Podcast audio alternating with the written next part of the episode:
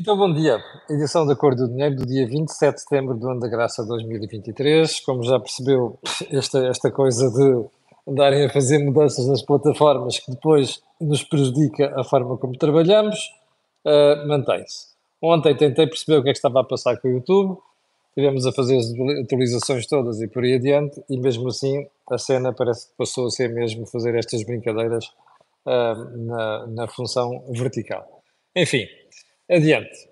Bom, como dizia, estamos com a edição do dia 27 de setembro e antes de irmos ao programa de hoje, uh, tem muita coisa, realmente muita coisa. Deixe-me só fazer aqui alguns alertas. O primeiro é dizer que um, ehm, nós hoje vamos retomar o Corporate Talks depois das férias. Interrompemos nas férias, regressamos agora. O Corporate Talks é um programa aqui do canal Acordo do Dinheiro em parceria com a PTOCnet, uh, em que nós e tem aqui uma série de parceiros, que eu já vou falar, em que nós procuramos levar literacia financeira às pessoas e às empresas, sobretudo porque é PME.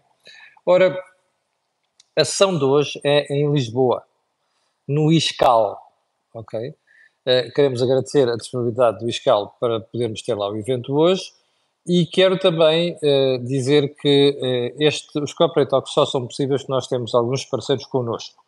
Eh, desde logo a própria Betocnet, como sabe, fazemos também com a Betocnet Corporate Business, eh, que é onde falamos de informação financeira fiscal, mas temos mais instituições. Temos o Novo Banco, temos a Blue Crown, fundos de investimento, e ainda temos a Sendizal Data, que faz software de gestão de empresas. Portanto, hoje, a partir das 15h30, estaremos no auditório do ISCAL, que está quase repleto, está quase repleto, repito. Uh, aliás, estava ontem à noite quase repleto, nesta hora, altura deve estar já repleto, mas se você quiser aparecer, uh, é só inscrever-se. Uh, que, ou então o, o, o ver presencialmente ou ver uh, online. Ora, segundo ponto da conversa de hoje, uh, lembrar que este canal, a Cor do Dinheiro, tem uma parceria com a Prozis e isso permite-lhe ter descontos de 10%, que até depois são mais, somando o cupom que nós divulgamos, vou divulgar aqui hoje outro. Um, mas dizia eu, Uh, tem uma parceria com o Prozis que lhe dá desconto de 10% em compras no site. Para tanto, basta só que você escrever Camilo, ali onde diz cupom promocional, quando vai um, ao site. Um, and without further ado, vamos lá então à edição de hoje. E vamos começar por onde? Olha, mais uma acusação contra Trump. Não é uma acusação qualquer, é uma acusação feita por um juiz. Eu sei que aquela malta que adora Trump aqui vai me estar a insultar a esta hora, mas azar. Uh, tem de ser dito, tem de ser dito e tem muita força. Segundo ponto, um, as reformas gregas e a chapada de luva branca em Espanha. Como sabe, os gregos, o governo grego resolveu avançar com uma série de reformas no campo laboral. E a brincadeira correu mal. Correu mal, quer dizer, houve alguns protestos e tal, acabou por passar a reforma, mas correu mal alguns países da Europa que não gostaram do que foi feito. Em Espanha, a senhora Loli Dias Yolanda Dias, que até agora funcionava como vice-presidenta segunda do senhor um, Pedro Sanches, uh, e da plataforma Sumar resolveu uh, criticar a Grécia. O ministro grego da área virou-se para a Espanha e disse assim: Olha, sabe uma coisa, vocês deviam estar calados. É como se diz nos Açores: devia estar calado. Do que parecer a tudo mais. Não é? Mas deviam estarem calados. Porque, primeiro, vocês cresceram menos do que nós nos últimos anos. Pumba! Desde 2018. Segundo, o desemprego caiu mais rapidamente na Grécia do que caiu em Espanha. Terceiro, a produtividade subiu mais aqui do que em Espanha. Tadá! Loli Dias se calhou. Pronto. Pode ser que um dia destes responda de forma tonta, como costuma caracterizar, mas enfim, levou. Levou e fechou o saco. Ponto seguinte. Um, a partir de agora para, para rir um bocadinho, ok? O PAN quer a suspensão da venda de imóveis a, a, a não residentes uh, em Portugal, aqui em Lisboa, na região de Lisboa. Eu vou dar um conselho à malta do PAN. Eu, compreendo que querem, querem agora aparecer, depois do desastre que foi aquilo que levou ao desastre eleitoral e dos túneis e o Diabo 4, mais uh, outras coisas fofinhas que não se podem falar aqui, quer levantar a cabeça. E agora teve esta, este, este assomo de sorte uh, na Madeira, já vamos falar a seguir mas a nível nacional, a, a querida uh, Inês Sousa quer tirar a cabeça de fora d'água. Aliás, ela tinha prometido uns, uns, processos aqui há uns meses, não era? Cadê ele? Já, já avançou com os processos? Ah, desculpa. Também metia jornalistas, comentadores, não sei o quê. Mas dizia eu, quer meter a cabeça fora d'água. Epá, calma, aconselhem-se primeiro, consultem uns advogados, uns juristas, que é para perceber os disparates que depois dizem. Bem, seguimos para bingo. Hum, aquilo que se passou ontem num evento da CNN Portugal sobre a sustentabilidade e coisas do género. Estavam lá empresas que os fofinhos gostam de chamar uh, poluidores e companhia limitada, como a Gal, PDP, por aí adiante. E houve três, duas meninas, e acho que está indica também um rapaz, uh, segundo ouvi noticiado, que andaram com umas bolinhas com tinta verde a tirar, a tirar ao seu ministro uh, Duarte Cordeiro. Bom, há várias coisas a dizer sobre isto. A primeira é, o doutor Duarte Cordeiro respondeu muito bem. Tem a solidariedade de todos, mas ele respondeu muito bem, de forma sensata, de forma equilibrada, o que só ficou bem. Mas agora vamos ao resto. É a forma desculpabilizante como a sociedade olhou para este fenómeno. Ai, mas somos miúdas, estão a protestar contra o clima. É pá, isso é normal, é coisa de juventude e não sei das quantas. Eu gosto muito de gente que protesta, gosto muito de gente irrequieta, gosto muito de gente que tenta mudar o mundo. O mundo só muda assim. Mas há uma coisa que nós não podemos confundir. É a desordem, que é para não dizer a violência, com as causas. Okay? Eu compreendo as causas. Já vou explicar porque elas são umas tontas, mas pronto. Um, eu compreendo causas e apoio causas. O que não posso apoiar é cenas como se passaram ontem. E não, não me venham com a história que são umas bolinhas de tinta, não sei das quantas.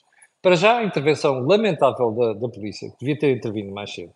Eu costumo apoiar aqui a PSP, mas está, aqui está, teve totalmente mal. Uh, se tivesse que acontecer ali alguma coisa, tinha, tinha acontecido. Teve que ser gente da organização, eu percebi até umas caras da própria cena de Portugal, a ir pegar aquelas medidas pela mão. Bom, e a coisa podia ter corrido mal. E podia ter corrido mesmo mal.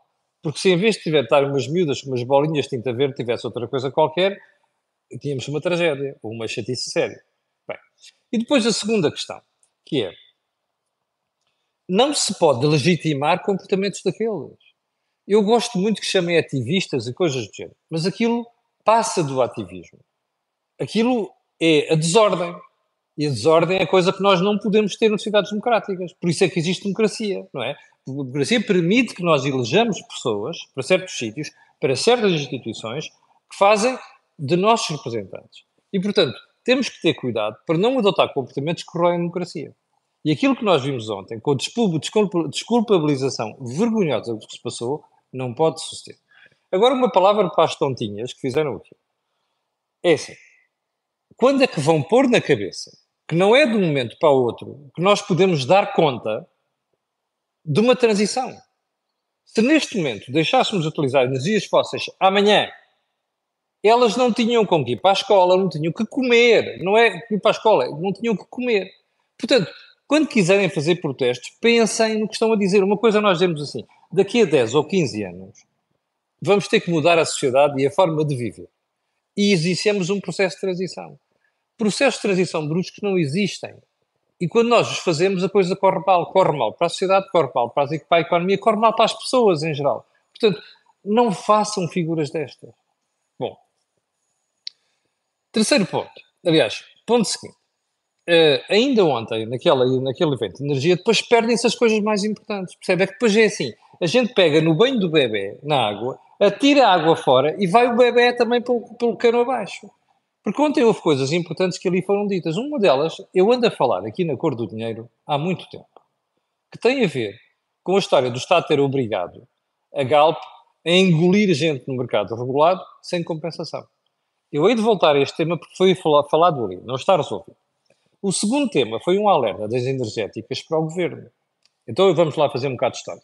Há umas duas semanas eu contei-lhe aqui que tinha havido um leilão de renováveis no Reino Unido tinha corrido mal eu chamei renováveis na totalidade. Não foi, ou seja, eram renováveis, mas era hum, eólica marinha. Porque na eólica solar, no Reino Unido, as pessoas têm estado a correr bem. Eu agradeço ao António Vidigal, que entretanto é espectador do programa, que me disse oh, que me devias clarificar isso. E aqui estou eu a clarificar. O leilão de eólicas marinhas correu mal no Reino Unido. E correu mal por uma questão de preço. Bom, ontem quem estava lá destas empresas alertou o governo para isto. Atenção, façam lá o que quiserem, mas cuidado com o pricing disto tudo, por causa dos investimentos. Repara uma coisa, quando nós fazemos investimentos, temos de ter retorno dos investimentos que estamos a fazer. Ora, e foi essa alerta que foi feita. Portanto, alguém noticiou isto? Não. É pena. Porque depois com estas coisas todas, depois fazem-se artigos, aliás, fazem-se programas de televisão em que os comentadores debatem estas coisas e as outras, mas estas mais importantes ficam para resolver. E o que nós estamos aqui a falar é de segurança energética, do, do futuro. Nós corremos o risco, tivemos já à beira de ter um problema na Europa gravíssimo, como já acontece nos Estados Unidos há várias, mais do que uma década. Ora, é para isto que nós temos de chamar a atenção. E isto é que é fundamental, que depois se perde na espuma dos dias. Bem, hum, o último ponto do de ordem do dia. António Costa ontem a falar do PRR. Aliás, António Costa nem sequer ajudou aqui, porque uma certa altura ontem dizia assim, bom, este o PRR é mais importante para a, energia, para a transição climática do que as bolas de tinta verde do Ministro. Até o Primeiro-Ministro desvalorizou aquela brincadeira, não pode ser. Mas voltando a António Costa, já nem se dá o trabalho de admitir finalmente que há um atraso grave no PRR. Agora a conversa já passou do prazo para, não, nós queremos é implementar bem o programa. What the... Bom, Vamos então para os assuntos mais importantes de hoje um, e vamos para o PSD. Eu estou realmente agastado. Só um pormenor. Já ouviu o Think Tank ontem? Se não ouviu, vá ouvir. Jorge Marrão e Joaquim Aguiar. O programa todo a falarmos da Madeira, do que ela traz de implicações para o continente e, sobretudo, da falta de orientação coerente programática dos partidos. E é por isso que eu volto ao tema aqui hoje. Eu ontem, depois de ter, ter uh, surgido a confirmação de que o PSD na Madeira vai fazer uma coligação com o PAN para poder viabilizar o governo regional, eu levei as mãos à cabeça. Mas espera aí, o que é que o PAN tem a ver com o programa do PSD? Eu sei que desde ontem, ontem ouvi uma série de gente do PSD a, dramatizar este problema. Um, uh, um deles foi Carlos Moedas na, na CNN Portugal. E um, o, o que me espanta aqui é repare, pode haver coincidência em alguns pontos de coisas defendidas pelo PAN e o PSD. O que nós não podemos fazer é dizer assim, qual é a coerência entre o que aquela menina, Mónica Freitas, andou a dizer, e tem como seu programa, e no seu, no seu argumentário na Madeira, e o, e, o, e, o, e o programa de um partido coerente que queira governar uma instituição, aliás, uma região ou então um país, que é o caso do PSD no continente. Eu vejo muito pouco.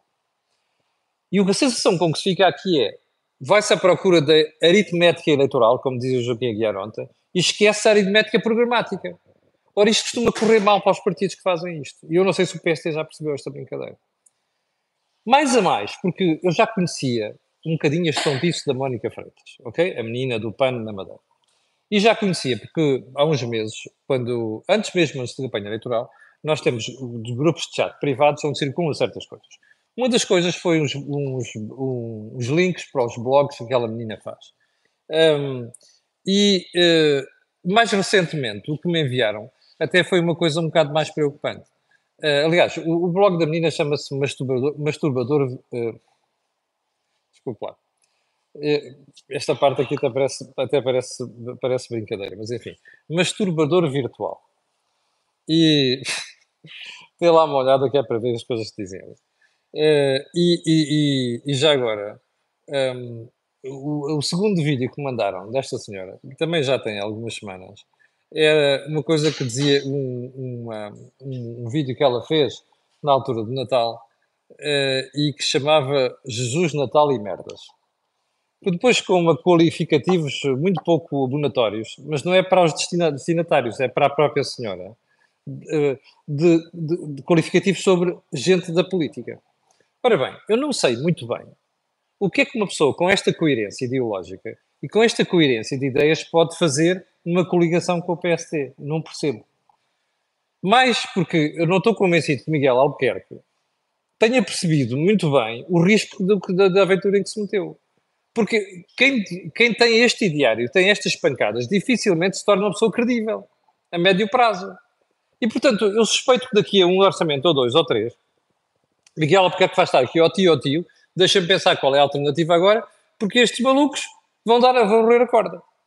Feito eu. Portanto, eu acho que isto diz muito mal do que está a passar na Madeira, mas ainda diz pior daquilo que se pode passar no continente com esta falta de coerência programática e, sobretudo, com esta deriva completa em que está a direita.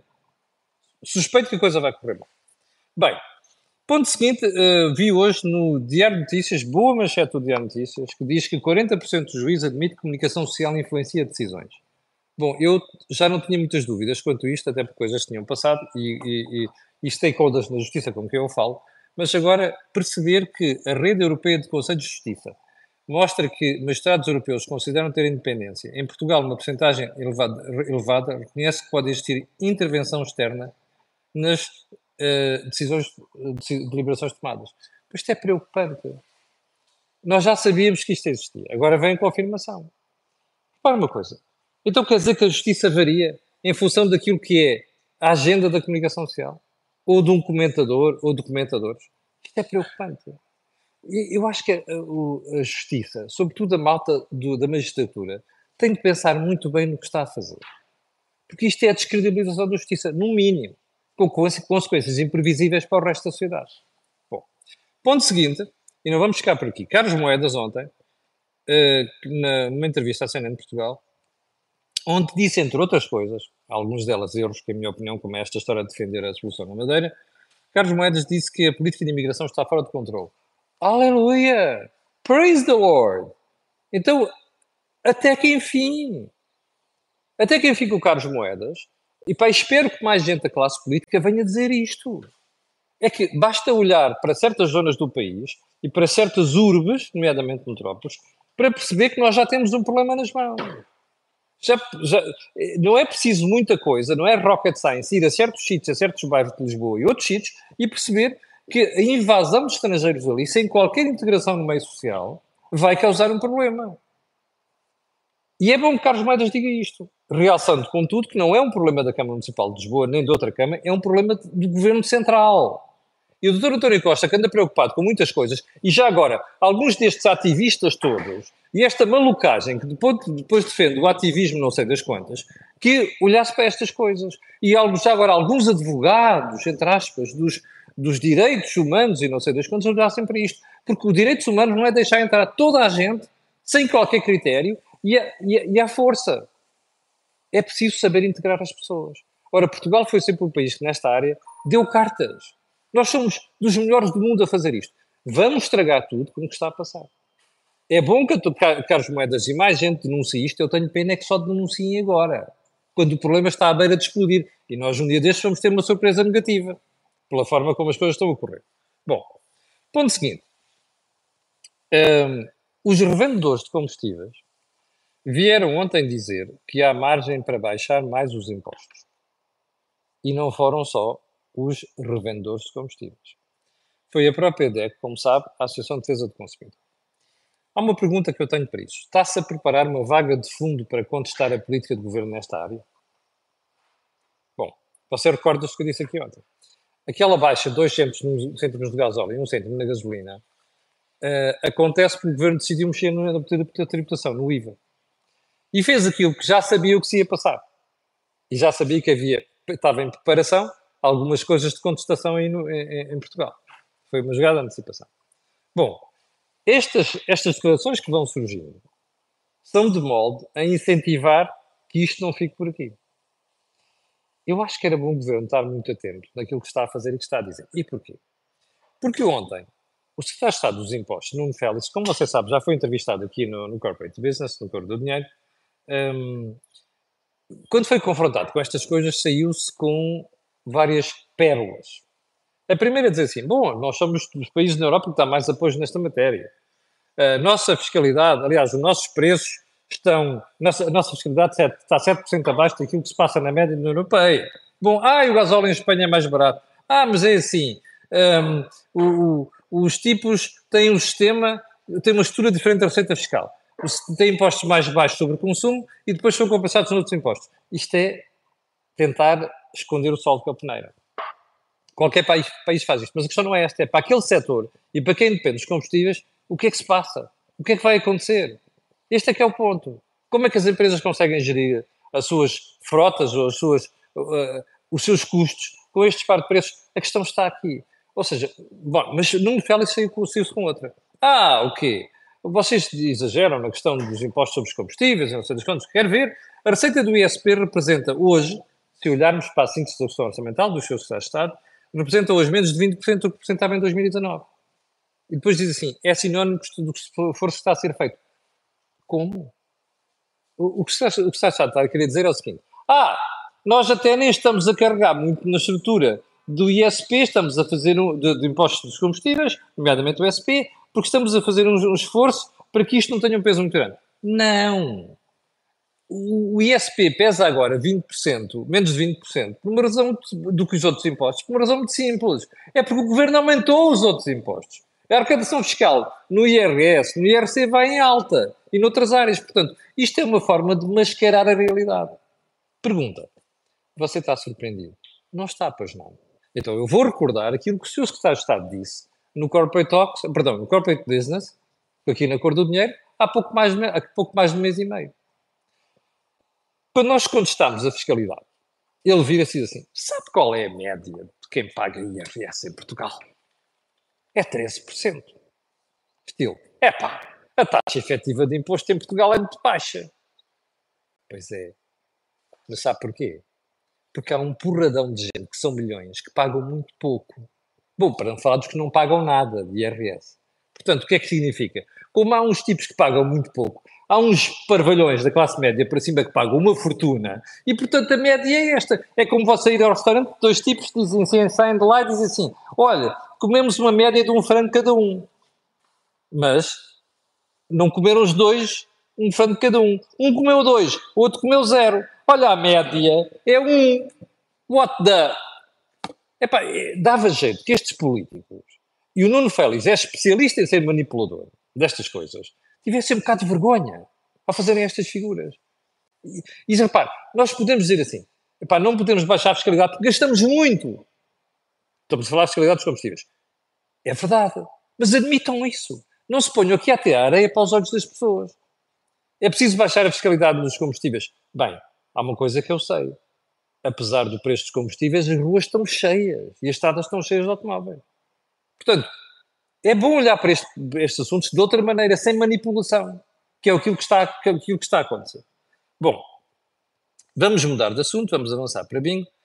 Não sei se reparou, mas uh, os resultados da Caixa de Depósitos, mas o facto da Caixa de Depósitos ter entregue ao Estado 712 milhões de euros em, em dividendos.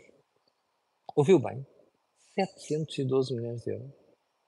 Bom, primeira conclusão.